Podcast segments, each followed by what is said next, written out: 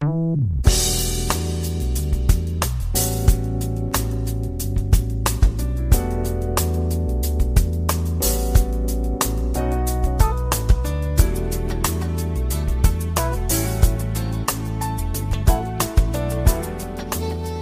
友们，大家好，欢迎来到蔡老师健康讲堂，我是您的蔡老师。今天呢，我们继续研读《中国居民膳食指南（二零一六）》。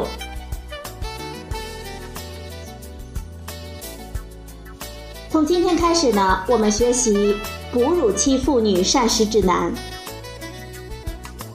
首先呢，看一下内容提要。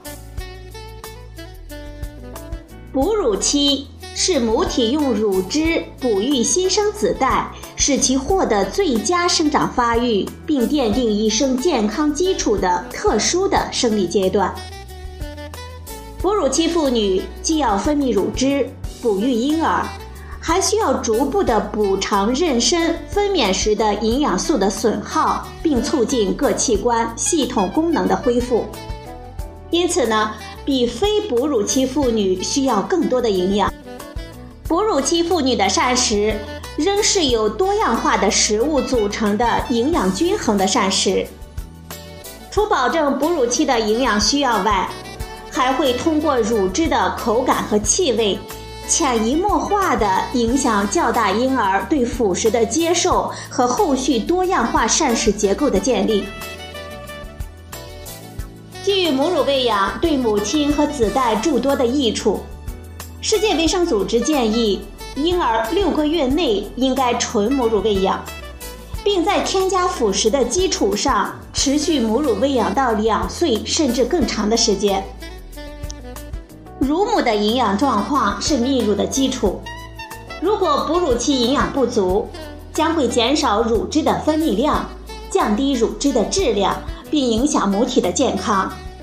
此外呢，产后情绪、心理、睡眠等等也会影响乳汁的分泌。有鉴于此，哺乳期妇女膳食指南应该在一般人群膳食指南的基础上增加以下五条关键的推荐。第一条，增加富含优质蛋白质及维生素 A 的动物性食物和海产品。选用碘盐。第二条，产乳期食物多样不过量，重视整个哺乳期的营养。第三条，愉悦心情，充足睡眠，促进乳汁的分泌。第四条，坚持哺乳，适度运动，逐步恢复适宜的体重。第五条，忌烟酒。避免浓茶和咖啡。乳母的营养是泌乳的基础，尤其蛋白质营养状况对泌乳呢有明显的影响。动物性食物，比如鱼、禽、蛋、瘦肉等等，可以提供丰富的优质蛋白质和一些重要的矿物质和维生素。乳母每天应该比孕前增加约八十克的鱼、禽、蛋、瘦肉。如果条件有限呢，可用富含优质蛋白质的大豆及其制品来替代。为保证乳汁中碘，N3 系列长链多不饱和脂肪酸和维生素 A 的含量，乳母呢应该选用碘盐来烹调食物，适当的摄入海带、紫菜。鱼、贝类等富含碘或者是 DHA 的海产品，适量增加富含维生素 A 的动物性的食物，比如动物性的肝脏、蛋黄等等的摄入。奶类呢是钙的最好的食物来源，乳母每天应该增饮二百毫升的牛奶，使总奶量达到四百到五百毫升，以满足其对钙的需要。坐月子呢是咱们中国的传统习俗，期间常过量的摄入动物性的食物，致能量和宏量营养素摄入过剩。重视整个哺乳阶段的营养，食不过量，而且营养充足，以保证乳汁的质与量，以持续的进行母乳喂养。乳母的心理及精神状态也会影响乳汁的分泌。保持愉悦的心情，以确保母乳喂养的成功。孕期体重过度增加及产后体重滞留，是女性肥胖发生的重要原因之一。